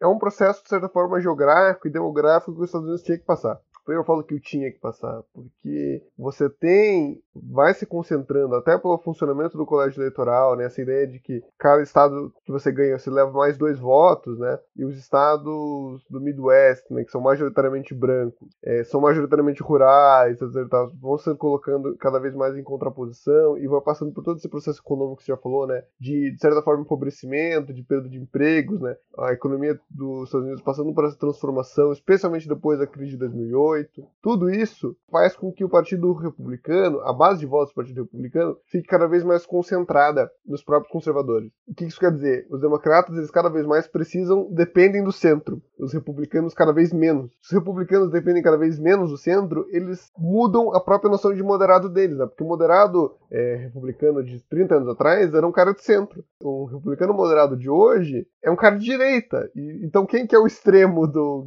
Quem é o Tea Party, né, hoje em dia? Tá muito mais à direita, né? Como isso também é um processo demográfico, né, explicado pelas regras do jogo. Eu acho essa análise perfeita, Ju, de quanto os democratas cada vez dependem mais do centro e de quanto os republicanos cada vez dependem mais da direita, né? E eu acho que é exatamente isso, inclusive, que faz um Bernie Sanders crescer como oposição a esse centro, esse extremo centro, né, dos democratas. Mas se a gente for ver o que é o, o Biden, o que é a campanha dele, e a história mesmo dele é exatamente o contrário, né? Assim como o Trump era um outsider, que sempre ficou ali na, na mídia, sempre ficou como corneteiro à direita dos republicanos, né? O Biden é um político de carreira, super tradicional, de uma família de políticos, que foi senador por 36 anos, foi vice por dois mandatos, tipo assim, ele é o cúmulo do que é um político democrata estadunidense. E acho que é importante colocar que a grande vira... a gente tinha, se fosse perguntar um ano atrás quem era o vencedor das eleições americanas, não importasse quem falasse que era contra, eu ia falar que era o Trump. Tipo assim, tudo indicava que ele só crescia em apoio, tudo indicava que as políticas dele de voltar para esse white trash tinha gerado vantagens muito maiores e de que provavelmente, mesmo com algumas mudanças aí nas regras do jogo, não ia ser nem próximo do que de uma vitória ao, contra o Trump. A grande virada, e que foi o que quando a campanha do Biden dispara, é sobre a crise do Covid, exatamente, né? É no momento que as pessoas buscam essa normalização e essa estabilidade da política norte-americana, né? Tem até, eu até peguei para ver depois no, próprio site da campanha do Joe Biden o que ele fala do Covid, né? E é super interessante, recomendo muitas pessoas verem o que ele propõe, né? E o que ele fala do Covid, né?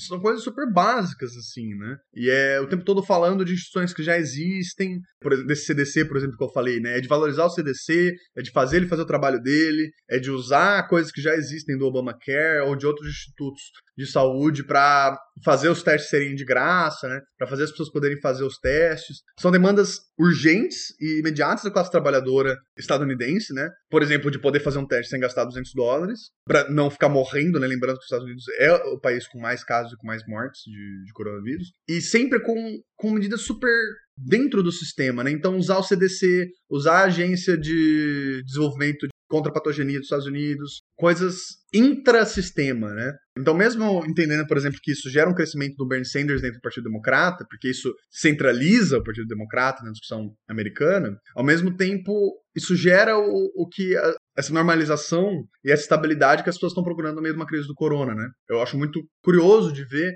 o quanto foi realmente uma eleição entre o padrão da política estadunidense e mais ainda da política democrata, né, contra essa nova trumpismo republicano, extremista, supremacista branco, que faz inclusive os campos mais à esquerda, os campos do Black Lives Matter, os campos do, do Bernie Sanders, da esquerda latina, se conformar em volta dessa política institucional democrata, né? Que provavelmente não vai ser algo que vai se manter nas próximas eleições, mas que nesse momento, de um momento de crise de corona, de um momento de pós-Trump, de governo Trump, foi o que conseguiu captar esse sentimento da classe trabalhadora. Não, totalmente, Gus. E eu acho interessante apontar isso na Kamala Harris, né? Que eu acho que você vai comentar um pouco mais sobre a vida do Biden, né? Falar um pouco sobre o que, que ele já fez e tal, pra galera ficar bem ciente de, quão direitoso ele é, né? A galera fala muito da Kamala Harris como se ela fosse a esperança do governo, né? Tipo, eu votei no Biden porque tem uma mulher negra na, na vice, ou eu tô comemorando a eleição estadunidense porque tem uma mulher negra na vice. Foda-se! Tipo, não é absolutamente foda-se. Obviamente faz uma diferença, obviamente tem um poder simbólico, inclusive importante, e é extremamente relevante que isso tenha acontecido é, logo depois do Trump. Mas a gente tá falando aí de uma promotora promovia a política estatal de encarceramento da população negra, sabe? Tipo, faz parte do establishment democrata. É, do,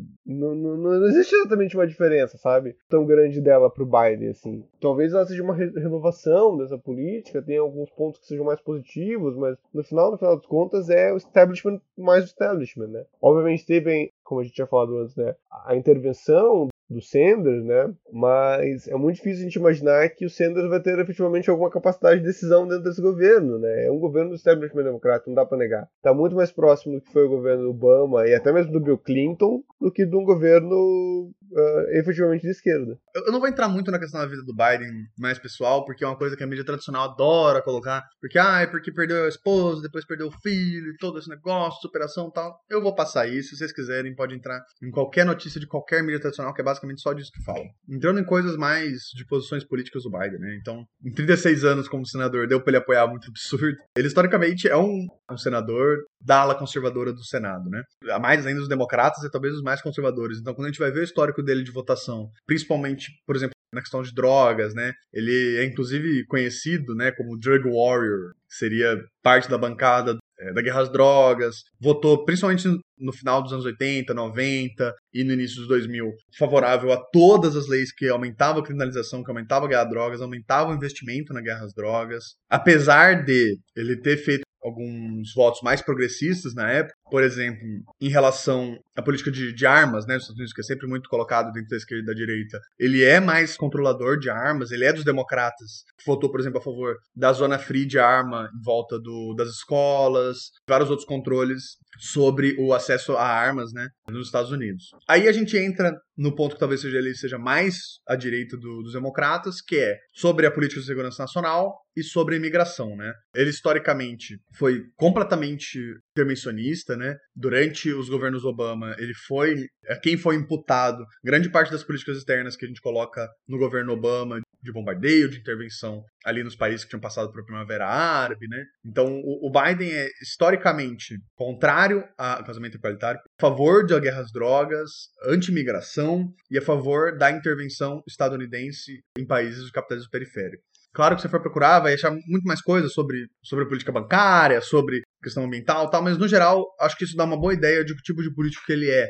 Porque ele é democrata, por exemplo, num, num controle de armas, mas o porquê que ele está à direita desse Partido Democrata. E a Kamala Harris é uma figura até um pouco mais estranha, né? Porque ela, por exemplo, ao mesmo tempo é uma advogada, né? Ela é conhecida por ser mais garantista penal e coisas do tipo. Por exemplo, ela é contra a pena de morte, ela é a favor da pena de morte proibida nos Estados Unidos inteiro, né? Ao mesmo tempo que ela tem posições super estranhas em relação à, à guerra às drogas, né? Então a mesma pessoa é garantista e a favor de guerra às drogas, né? O quanto isso é questionável, né? Ainda mais quando a gente vai pensar numa política racial estadunidense, numa política que seja um pouco menos opressiva, né? Então é uma chapa bem característica dessas contradições do Partido Democrata do establishment americano, né? E aí, Gus, e agora vamos dar aquela olhadinha no, no, resultado, no mapa, aquele momento que todo mundo vira especialista em ciência política e começa a comentar sobre por que o, o distrito X, YZ da, do estado de Arizona tem uma composição Y e votou assim? Bora! Tá na hora de palpitar sobre coisas que a gente não tem certeza. Exato. Não, mas brincadeiras à parte, nós temos um resultado da eleição bem curioso, né? Querendo ou não, é uma das eleições com maior quórum nos últimos não só nos últimos anos, é por um bom tempo de história estadunidense. Uma vitória que não dá para dizer que foi grande diferença do Biden, não foi uma, uma vitória assim clara, definitiva, né? Uh, não à toa abriu uma certa margem para Trump negar a da eleição por um tempo, agora já abdicou dessa tese, né? Já iniciou o processo de transição. Nós tivemos um, um resultado positivo e negativo ao mesmo tempo, né? O Biden sendo aí um dos presidentes mais votados da história dos Estados Unidos, eu não sei se não foi o mais votado, inclusive, e o Trump sendo o segundo, né? Tendo aumentado em 10 milhões o número de votos dele do último resultado. Tu tem alguma leitura sobre isso, Gus? Ou... Primeiro, acho que vale a pena fazer é, essa análise que você colocou, né, Ju? Eu tô vendo muita gente da esquerda, principalmente, dando uma emocionada, né? Ai, a vitória sobre o trumpismo da direita agora caiu. E eu acho que, na verdade, a análise tem que ser exatamente o contrário, né? Se teve um grupo que saiu fortalecido dessa eleição, foi a extrema-direita. Uh, eu acho que essa análise dos mais votados, primeiro mostra exatamente esse processo que você colocou desde o início, né, Ju? Do quanto a gente tem crescente, né, o número de participação popular nas eleições americanas. Os últimos quatro anos não foi um, uma exceção, né? De que essa essa polarização entre establishment e não establishment levou muita gente para as urnas, mas aí entra essa, essa análise, né? Então, beleza, o Biden foi o presidente mais votado da história dos Estados Unidos. E o Trump foi o segundo mais votado, ou seja, não é, não é como se fosse uma derrota esmagadora, né? Isso que você falou do Trump ter 10 milhões a mais de votos que a última eleição, quer dizer que ele conquistou mais gente, né? Se for ver, por exemplo, a porcentagem de votos de pessoas negras e de, apesar de questionando esse voto latino, né? Mas agora, a fim, estati a fim estatístico, né? A porcentagem de votos latinos também cresceu. Isso quer dizer que o Trump, mesmo nas minorias, ele conseguiu captar mais gente. Isso quer dizer que o trumpismo cresceu, que uma extrema-direita aumentou. Eu até peguei uns dados outro dia que o Felipe Xadrez Verbal colocou, que eu achei bem curioso, que foi o quanto de pessoas, na, a pesquisa foi feita, se não me engano, um dia depois da eleição, é o quanto de pessoas acreditavam que o Biden tinha de fato ganhado a eleição. Se eu não me engano, era próximo de 25% o número de pessoas, de, de pessoas que votaram no Trump e não acreditavam que o Biden tinha ganhado a eleição. Quer dizer que existe uma porcentagem real desses trampistas mais radicais que, inclusive, compraram a tese da fraude eleitoral. Quer dizer, que do segunda pessoa mais votada na história dos Estados Unidos, uma porcentagem considerável, cerca de um quarto das pessoas, são pessoas que acreditam nas teses radicais do Trump.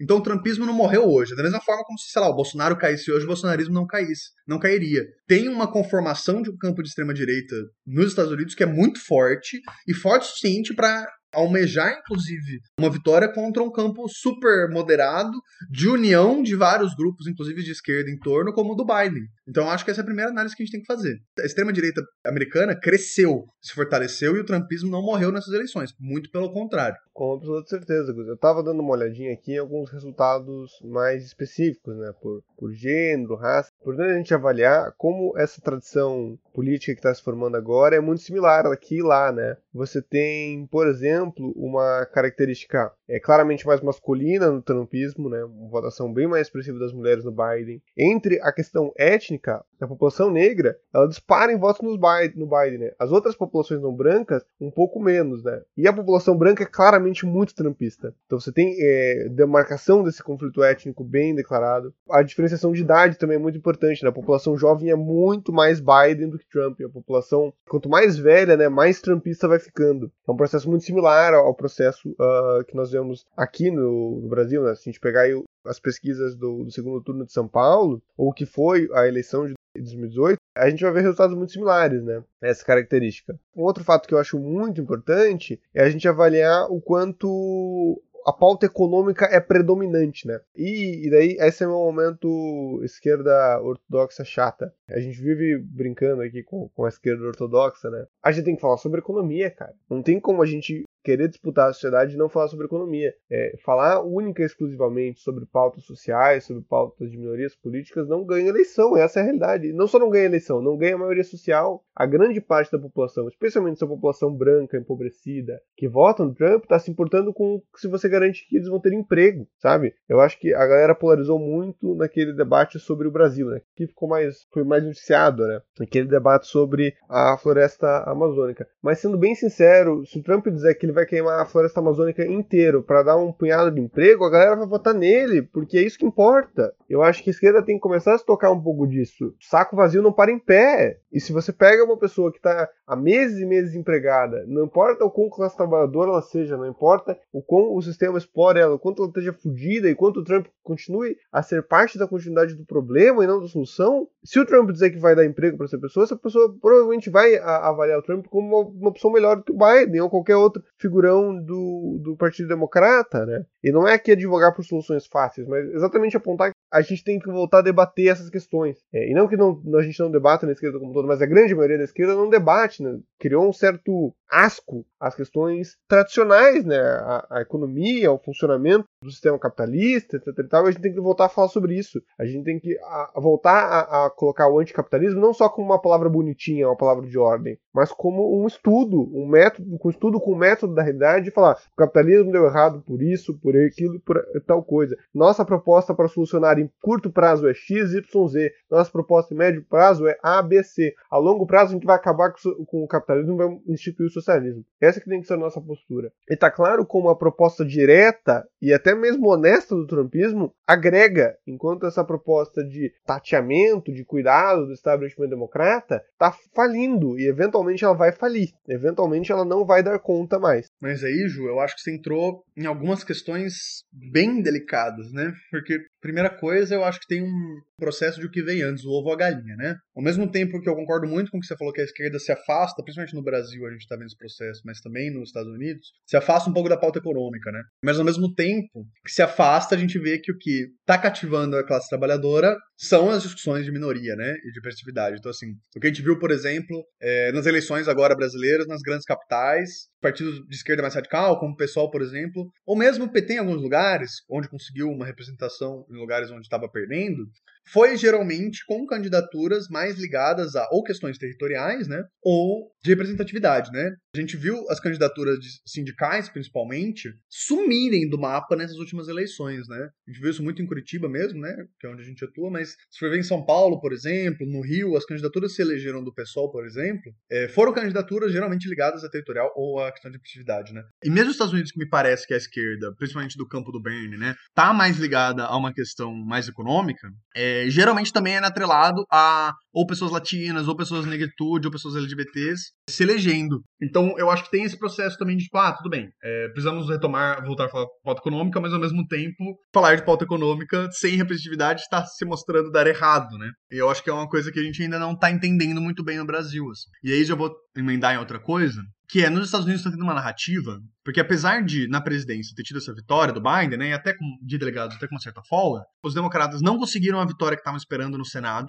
porque tinha uma expectativa dentro do Partido Democrata de que conseguia a maioria, e não conseguiu por um assento, se não me engano, um ou dois, e de ampliar ou pelo menos manter a maioria que eles têm hoje em dia no Congresso, que é relativamente grande. E não, não só não ampliou, nem manteve, como perdeu. Apesar de ainda ser a maioria, diminuíram bastante essa, escala, com, perdendo mais de 10 cadeiras. E tá tendo uma cobrança muito grande, inclusive principalmente o próprio presidente do, do Partido Democrata e vários outros grandes figurões do establishment democrata, colocando a culpa exatamente no que eles chamavam de que eles chamam dessa far left wing do Partido Democrata, né? De essa ala de esquerda é, radical do Partido Democrata, principalmente Medicare for All, né? Vou depois também indicar, tem um outro artigo na Jacobin que fala exatamente o quanto isso é falso, né? Porque eles, essa galera do Partido Democrata mais velha tá falando, ah, por exemplo, no Alasca a gente tava com chance de eleger um senador, que é o Alasca, um partido historicamente republicano, né? Mas tinha um cara lá mais democrata, mais direito e tal, e o que foi usado na campanha contra era porque no programa do Biden tinha coisas um pouco mais de esquerda, colocadas pela força-tarefa do, do, do Sanders, e por existir essa galera socialista dentro do Partido Democrata, Medicare for All, né? Eles, inclusive, se eu não me engano, essa ala de direita do Partido Democrata chama de socialização da saúde, né? Que é um termo bem curioso, inclusive. E esse artigo da Jacobin, né? Mas vários outros galera da ala do Bernie, tenta mostrar o quanto isso parece falso, inclusive quando você olha os números, né? Quanto a galera que apoia Medicare for All, apoia New Green Deal, né? Não só reelegeu, como ampliou essa base, né? E o quanto todas as derrotas foram exatamente no campo mais à direita do Partido Democrata. Então, ah, tá falando que foi culpa do Bernie Sanders, por exemplo, perdeu Alasca, mas quem perdeu foi o candidato mais à direita, né? E tá criando também essa narrativa que tá tendo essa disputa da ala mais esquerda, falando, ó, oh, estamos expandindo, e a ala da direita falando, não, estamos perdendo porque existe a ala esquerda, né? Eu acho que é um questionamento bem curioso nesse tipo de disputa, porque também faz um paralelo muito grande com a nossa realidade brasileira. Né? Eu concordo muito contigo, Gus, e eu acho que os dados da eleição municipal brasileira dão um certo aporte para isso. Você tem muita razão. Quem ganhou foi majoritariamente candidaturas negras, candidaturas trans, candidaturas de mulheres, e isso é positivíssimo. Não estou advogando que a gente abandone as pautas de representatividade e retorne a um marxismo tosco do início do século XX, que na verdade nunca existiu, né? A gente já comentou várias vezes aqui como essa narrativa de um marxismo ortodoxo é uma mentira, né? Porque se você for ir atrás e procurar, você vai ver que mulheres sempre estiveram presentes na revolução, a pauta LGBT, mesmo que ainda muito incipiente, é, já era uma questão para os revolucionários clássicos, né? As pautas raciais sempre foram debatidas, especialmente aqui na América, né? Que é um continente um pouco mais confuso, culpa de, dos colonizadores, culpa, culpa nossa, dos brancos, na questão étnica, né? Porque a gente convive aí com pelo menos três grandes grupos étnicos em conflito constante, né? Ao mesmo tempo, e você tem essa transformação da esquerda, e inclusive é, no Brasil a gente pode ver, né? O PT o PCdoB diminuem, o pessoal aumenta, você tem a transformação da, da, da antiga esquerda, essa passagem da, da esquerda do establishment, da esquerda tradicional para uma esquerda nova, que no Brasil é mais suave do que nos Estados Unidos, muito porque a gente efetivamente tem uma esquerda do establishment, né? Apesar dos pesares, o PT ainda é uma esquerda, ainda representa a classe trabalhadora, ele não é nem próximo do que é a, a, o establishment democrata, né? Que é muito mais de direita. Ao mesmo tempo, você não tem um crescimento generalizado da esquerda como um todo. A esquerda não cruza a sua grande barreira, ela se transforma, ela não cruza a barreira. Talvez avance um pouco, né? Consegue ganhar uma eleição aqui, ganhar uma eleição ali, mas o, o jogo continua mais ou menos no mesmo cheque de antes, né? Tipo, dois lados ali no mesmo no mesmo impasse, né? Não conseguindo ultrapassar o outro. E você tem uma conjuntura social que não está permitindo nenhuma das forças ser vitoriosa. E por que, que isso é um problema? Porque a história não para. A história continua andando. Eventualmente, uma dessas forças tem que sair vitoriosa, ou vai surgir uma outro, um outro processo, que vai ser uma mistura dessas duas forças. E é isso que a gente tem que compreender, né? Que quanto mais o tempo passa, mais a gente não está conseguindo ultrapassar, quanto mais a gente não está conseguindo varrer de verdade a extrema-direita, mais a extrema-direita vai ficar. A verdade é essa. O trumpismo não perdeu a eleição. Você falou muito bem, o maior vitorioso da eleição é o trumpismo. O trumpismo está para ficar. As condições demográficas estão aí para longo prazo. As condições políticas do trumpismo estão aí. Se o Trump morrer, tiver um AVC, eles vão encontrar um novo líder, vão se despertar em vários líderes, mas o trumpismo vai ficar. O trumpismo é a nova realidade do partido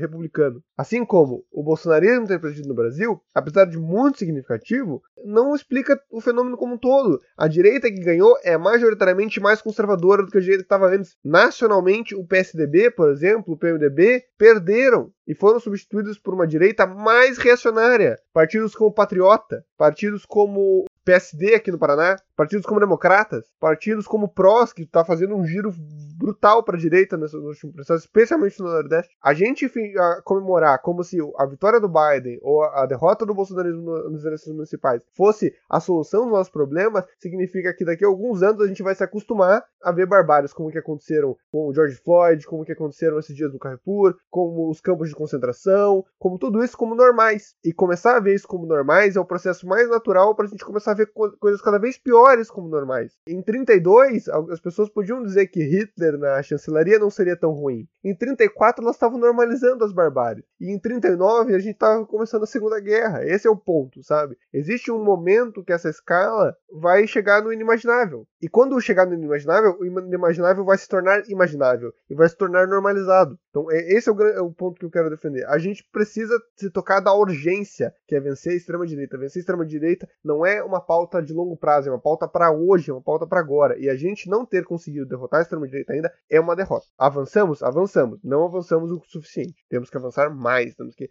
acelerar. Enfim, tudo isso, queria comentar um último detalhe sobre as, os resultados das eleições. É um resultado que não tem nada a ver com os candidatos em si, mas das diversas consultas populares que foram feitas em diversos estados que tiveram resultados incríveis. Na Flórida, o salário mínimo foi aumentado para 15 dólares a hora. Em Montana, Dakota do Sul, em Arizona e Nova Jersey, foi legalizada a maconha. No Colorado, a licença familiar aumentou para 12 semanas. No Arizona, aumentou os impostos sobre ricos para poder financiar a educação pública. Em todo os Estados Unidos, onde houve consultas populares, as pautas progressistas, as pautas de esquerda ganharam. A gente tem que entender essa mudança na conjuntura. A gente não está mais é, defendendo, a gente está atacando. Se a gente atacar com uma postura defensiva, a gente não vai conseguir avançar tanto. A gente tem que ir para cima, tem que avançar temos que, temos que ter consciência da nossa conjuntura. E não temos mais que ter medo de, de levar as coisas para o público, levar pro, é, a, a, gente, especialmente aqui no Brasil, tem muita noção né, que se a gente fazer um plebiscito, vai passar barbaridade, a pena de morte vai passar. Imagina um plebiscito no Brasil, o bolsonarismo vai comer a roda. Se o bolsonarismo pode, a gente também pode. Se é possível passar a, a pena de morte, é possível passar a legalização das drogas, que é uma pauta que tem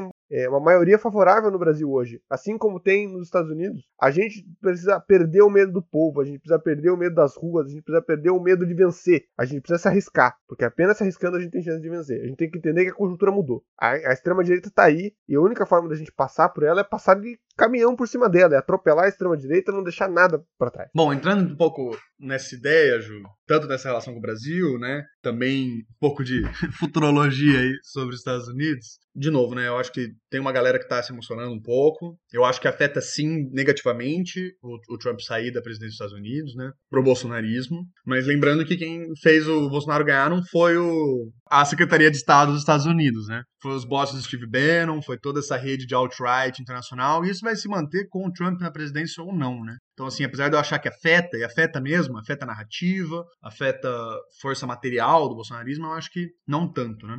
Mas o que vai necessitar realmente de uma mudança de discurso, e aí eu não sei o quanto isso vai afetar para bem ou para ruim o bolsonarismo, é que agora vai ter um governo que vai mudar muito a política externa, vai mudar essa forma de relacionar bilateralmente, né? Biden, por exemplo, já prometeu que no primeiro dia de governo vai voltar para o Acordo de Paris, e pela forma como o sistema americano funciona, só depende da canetada dele, então eu acho que vai ter uma retomada dos órgãos multilaterais internacionais, que o Brasil está se excluindo. Então o Brasil praticamente fora do BRICS, né, como está hoje em dia. É, a OMC voltando, a OMS voltando, a OTAN voltando, o, o, Acordo de Paris voltando, todos os processos multilaterais voltando com o apoio dos Estados Unidos, o Brasil tende a ter impactos negativos economicamente e socialmente, né? Então, no Acordo de Paris, por exemplo, voltando a cobrar a emissão de carbono que o Brasil cresceu, os fundos internacionais de preservação da Amazônia cada vez caindo, o investimento militar que antes estava sendo prometido, por exemplo, a compra de armamento brasileiro dos Estados Unidos, vai voltar tudo para a OTAN. Era o momento do Brasil mais do que nunca estar tá junto com o BRICS, né?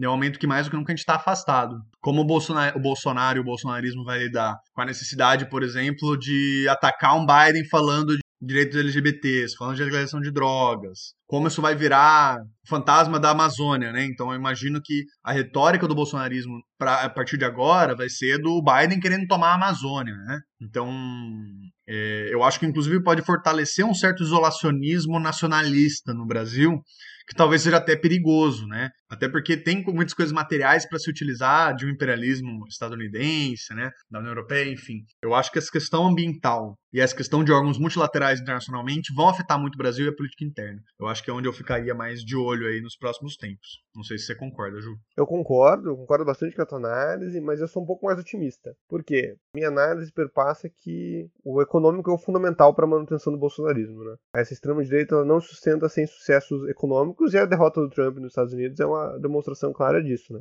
Esse retorno dos acordos multilaterais, esse retorno das organizações de comércio, esse retorno especialmente dos acordos multilaterais da pauta ambiental, vão jogar o bolsonarismo no escanteio do comércio global. E já estamos no escanteio global, porque a gente está polarizando contra a China o tempo todo. A China que é já é o nosso maior parceiro comercial. E a gente se voltou completamente para os Estados Unidos. E agora o bolsonarismo perdeu o seu, essa, essa movimentação. Ele não vai conseguir mais sustentar suas teses absurdas com base em que a gente tem uma relação comercial favorável com, com os Estados Unidos. Essa relação diplomática não deve ser ignorada, não deve ser menosprezada.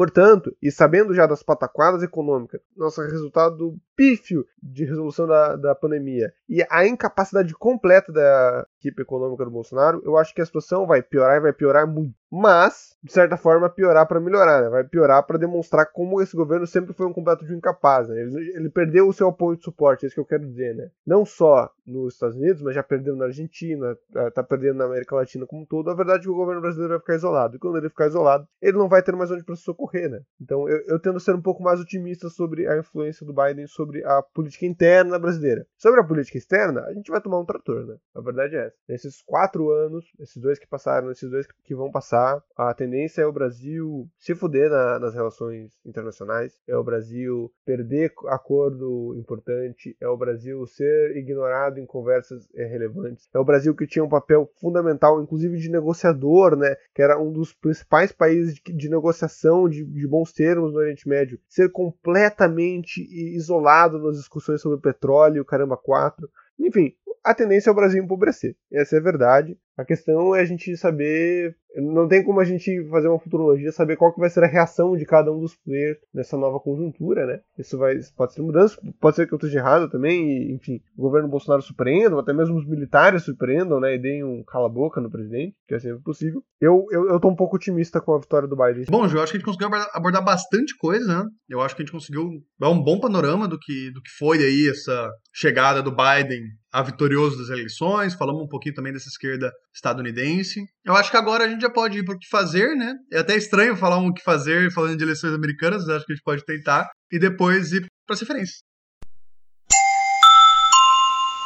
Bom, gente, no que fazer de hoje vai o jargão de sempre, né, aqui no podcast. Estude, estudar é importante, estudar é muito relevante para a luta. Não existe luta sem estudo, sem compreensão teórica, sem avaliação. É, estude o cenário estadunidense. Eu sei que a gente às vezes tem muita repulsa ser um cenário do centro do capitalismo, ser o um cenário dominante, né? E não estou dizendo para a gente privilegiar ele a outros, né? Que se você tiver um tempo para ler sobre um país da América Latina, para os Estados Unidos, talvez o país sobre a América Latina seja mais importante. Não relegue o estudo dos Estados Unidos só por causa desse, desse nosso afastamento legítimo né, da política lá, eu acho que é importante a gente compreender bem os fenômenos que acontecem lá sim. E outra, outra coisa que é importante também, gente, é compreender o nosso papel numa luta internacional, né? Compreender o nosso papel dentro de uma conjuntura global, num capitalismo financeiro globalizado, e nosso papel enquanto militância organizada, né? Quem ainda não é organizado, escuta o podcast ou está pensando em se organizar, se organize, busque uma organização internacional, busque saber, busque compreender. É muito mais fácil, por exemplo,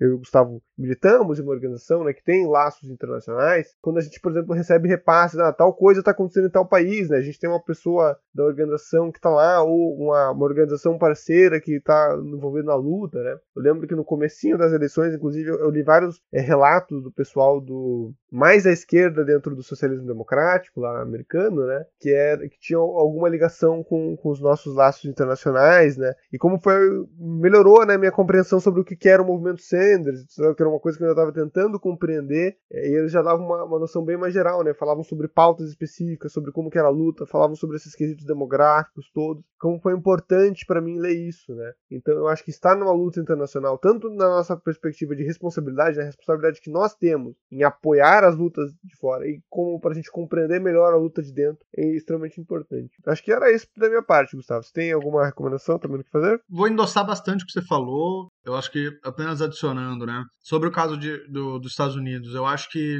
além desse esforço de estudar a situação lá, fazer também uma reflexão, às vezes a gente tem, como você falou, é né, muito justo, um, um certo repulso à política estadunidense, eu acho que isso acaba, às vezes, passando também pro povo estadunidense, eu acho que isso é um erro, assim. É, acho que tá muito certo odiar o Estado estadunidense, mas tem muita luta popular, tem muita luta antirracista, luta LGBT, luta de mulheres, e agora luta socialista nos Estados Unidos, né? Eu acho que, assim como os camaradas de todos os países do mundo, o povo oprimido dos Estados Unidos merece essa atenção e merece a nossa solidariedade, né?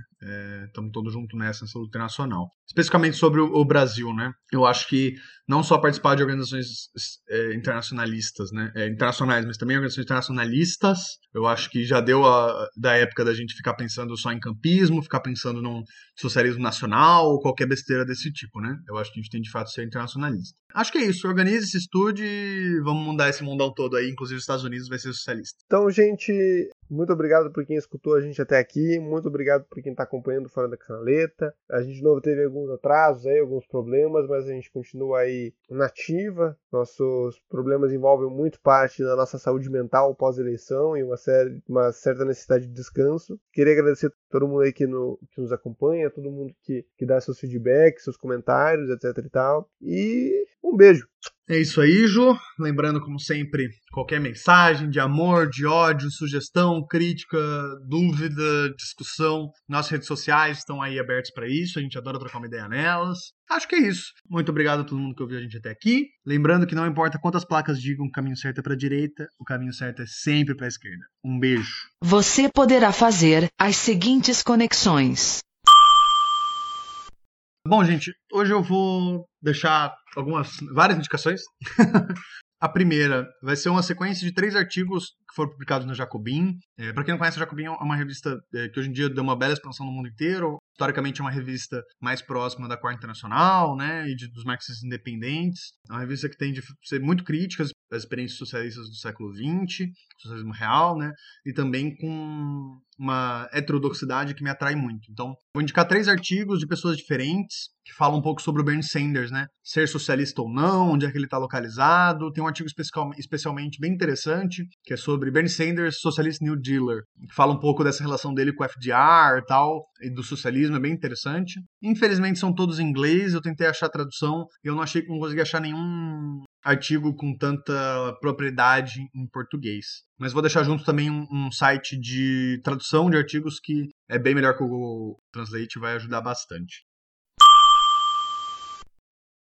A minha outra recomendação, na verdade, mais referência do que recomendação até, vai ser uns links de algumas timelines bem interessantes que você acha facilmente no Google, mas já vamos deixar disponibilizada tanto do governo Trump, especialmente aquela da Nature que eu falei, que fala um pouco dos ataques dele à ciência, e algumas outras timelines também, do Joe Biden e das primárias dos partidos democratas, que dá para ver certinho como rolou a ordem da, das eleições dos estados tal, e como foi os resultados. Vou indicar também um podcast, é um podcast, enfim, mil vezes maior que o nosso, já está aí há muito tempo, mas é uma, um podcast que tem uma qualidade extrema, de, de, dois caras que eu admiro muito, inclusive é uma grande inspiração para a gente podcast, que é a galera do xadrez verbal, né? Felipe Figueiredo e do Matias Pinto, uh, de número 244, que fala de muitas outras coisas, né? O programa tradicional deles, que cada 15 dias fala de tudo que rolou no mundo, basicamente. E especialmente a partir dos 175 minutos, eles falam é, de eleições americanas. E falam bastante dos resultados, de como rolou, explicam um pouco como é que funciona. Eu acho que é uma mídia bem fácil de entender algumas coisas. Por último, eu vou indicar um livro, que não é necessariamente sobre isso, mas ela fala bastante do surgimento de, da esquerda trotskista nos Estados Unidos, né? Conecta também com algumas coisas da luta global, e eu acho que pega alguns aspectos, especialmente no, no capítulo que fala sobre as eleições, sobre frente única, frente ampla contra o fascismo e coisas do tipo, que eu acho que tem discussões muito interessantes pra gente, que é um livro que eu acho que a gente já indicou outras vezes, que é o Trotskismos, do Ben Said. Especialmente o capítulo 3 e 4, eu acho que são bem interessantes para essa nossa discussão. A minha última indicação vai ser o manifesto da Força Tarefa Conjunta que o Bernie e o Biden fizeram, que é um texto de cerca de 110, 115 páginas. Bem interessante, porque ao mesmo tempo que, óbvio, tem muita peleguice, né? Tem muita coisa que é da galera do Biden, mas ao mesmo tempo eu acho que é um exemplo muito louco de quando forças tão conservadoras e forças socialistas trabalham juntos tentam criar alguma coisa de política pública, então dá para ver onde tensionaram. Tem algumas propostas realmente bem interessantes, principalmente quando a gente vai ver na parte de segurança pública e na parte ambiental. Então eu acho que vale a pena dar uma olhada. Bom, gente, minha primeira recomendação é de um livro do Howard Zinn, A História do Povo dos Estados Unidos. Um livro bem interessante, dá uma repassada sobre os povos mais excluídos na política estadunidense, não só sobre a política institucional, mas sobre a política de verdade, né? Enfim, eu acho que é uma avaliação histórica muito interessante do desse lado dos Estados Unidos que a gente não vê, do lado dos Estados Unidos da classe trabalhadora, eu acho que pode ser muito legal para vocês pegarem aí um pouco do que é outra face dos Estados Unidos. Minha segunda indicação é um vídeo do, do canal do YouTube chamado Legal Eagle, junto com outro canal chamado Extra Credits, que são dois canais interessantes que debatem o primeiro sobre questões jurídicas, né, o segundo sobre uh, questões históricas, debatendo sobre o colégio eleitoral. O nome do vídeo é Problems with the Electoral College. O vídeo está em inglês, infelizmente, mas ele dá uma boa, um bom panorama sobre problemas do colégio eleitoral, tendências históricas, demográficas, geográficas do colégio eleitoral que acho que dá uma boa noção do que, que vai ser aí o debate nos próximos 20, 30 anos sobre essa, essa questão. Minha terceira indicação é para quem estava tenso no dia da, das eleições americanas e ficou dando F5 sem parar no, no mapa eleitoral como eu, para dar um pós risadas, relaxar e poder, enfim, ter o seu momento aí de, de regozijo com a, a, derrota do Trump, apesar de tudo. O Last Week Tonight, do John Oliver, né, para quem não conhece, é o programa que inspira o Greg News aqui do Brasil. É mais ou menos a mesma ideia, né, o John Oliver atrás de uma mesa, comentando sobre as coisas, fazendo algumas piadas meio sem graça. Dos resultados eleitorais de 2020, eu vou deixar o link no, do YouTube aqui nos comentários. Tá em inglês também, infelizmente, mas para quem entende bem a língua, pega o, a, as piadas fáceis, eu recomendo aí para dar um descanso na semana. Minha quarta indicação são dois vídeos do YouTube. O primeiro do canal Jays333 US Presidential Election Results de 1789 até 2016 e o segundo canal Fun Facts United States Presidential Election Results from 1789. São dois vídeos com mapas eleitorais, na verdade, vai apresentando resultados por estados e por condados, para vocês fazerem uma comparação histórica mesmo dos processos. Né? A gente comentou ali em algum momento sobre como o mapa que a gente conhece hoje se estabilizou com o Reagan, né? logo depois do, do Reagan, na fase neoliberal, como a Guerra Fria foi meio confusa, como antes os democratas na verdade eram o partido do Sul, né? A gente acaba esquecendo isso, mas os democratas eram o partido dos confederados e não da União, né? Era o partido que defendeu a escravidão, não o contrário. Então, recomendo muito dar uma olhada nesses dois vídeos para dar uma uma entendida melhor como esses mapas mudaram durante a história, né? É interessante. Minha quinta indicação é uma série da Netflix, para quem. Duas séries da Netflix, na verdade. para quem já, já, já viu alguma coisa, a série explicando. Elas fizeram três episódios sobre voto, sobre eleições americanas, né? Que eles chamaram de Explicando o Poder do Voto. O Explicando, para quem não conhece, é bem liberalzinho. Eles têm um episódio sobre a água que é de doer o coração, que eles defendem cobrar pela, pela água. É tipo, nossa, doloroso de ver. Mas esses episódios especificamente estão muito bons. Apesar de ainda estar numa tendência liberal, deles falarem como o voto importa, como a gente pode mudar o mundo pelo voto, como a gente vai eleger muita gente preta e isso aí vai mudar o mundo ainda assim é, dá uma noção bem legal sobre os problemas do colégio eleitoral, do gerrymandering, do, do disenfranchisement, todos esses processos que os Estados Unidos vivem, né? E uma segunda série da Netflix que também é um tanto quanto liberal, Tear Down the House of Power, dá uma demonstração de como essas candidaturas outsiders da esquerda, Alexandre Ocasio e outras, que foram muito inspiradas inclusive pelo movimento Sanders, tiveram que enfrentar a burocracia do Partido Democrata para vencer. Então, ou para não vencer, né, mas enfim, tiveram que enfrentar a burocracia do Partido Democrata. Então, eu acho que é interessante. De novo, recomendo ir com cautela, assim, às vezes tem umas coisas que você fala que eu só fico assim, OK, OK, não, mas ok. Mas é interessante ver o, o movimento, né? essa, essa luta que as, essas pessoas vêm fazendo. Minha sexta e última indicação os destaques de stories do, do perfil do Thiago Ávila. Para quem não conhece, o Thiago Ávila é um, um, camarada aí da luta socialista brasileira. Ele fez uma série de stories junto com outro camarada que dão um relato tanto histórico quanto mais das eleições mesmo, que estava acontecendo nos Estados Unidos, inclusive acompanhando, ele estava acompanhando em tempo real, né, os resultados da eleição, lançando e tal. Mas recomendo muito os resultados para ter uma noção geral do que é esse processo do eleitoral estadunidense, o que ele significa, quem são os atores, e tal. E também tem um vídeo no canal dele, esse em português, né? Pra, já que eu indiquei muita coisa em inglês, o Gustavo também, pra gente indicar pelo menos alguma coisa mais fácil, né? Um videozinho curto de 12 minutos, que é o Biden venceu e Trump denunciou fraude. E agora? Como fica o Bolsonaro e o Brasil diante disso? É um vídeo que, que ele lançou no canal dele, Bem Vivendo, que dá uma explicação rasa, mas ainda assim um começo né, para você ir procurar mais informações sobre o que foi todo esse processo das eleições estadunidenses. Alimentadores da região.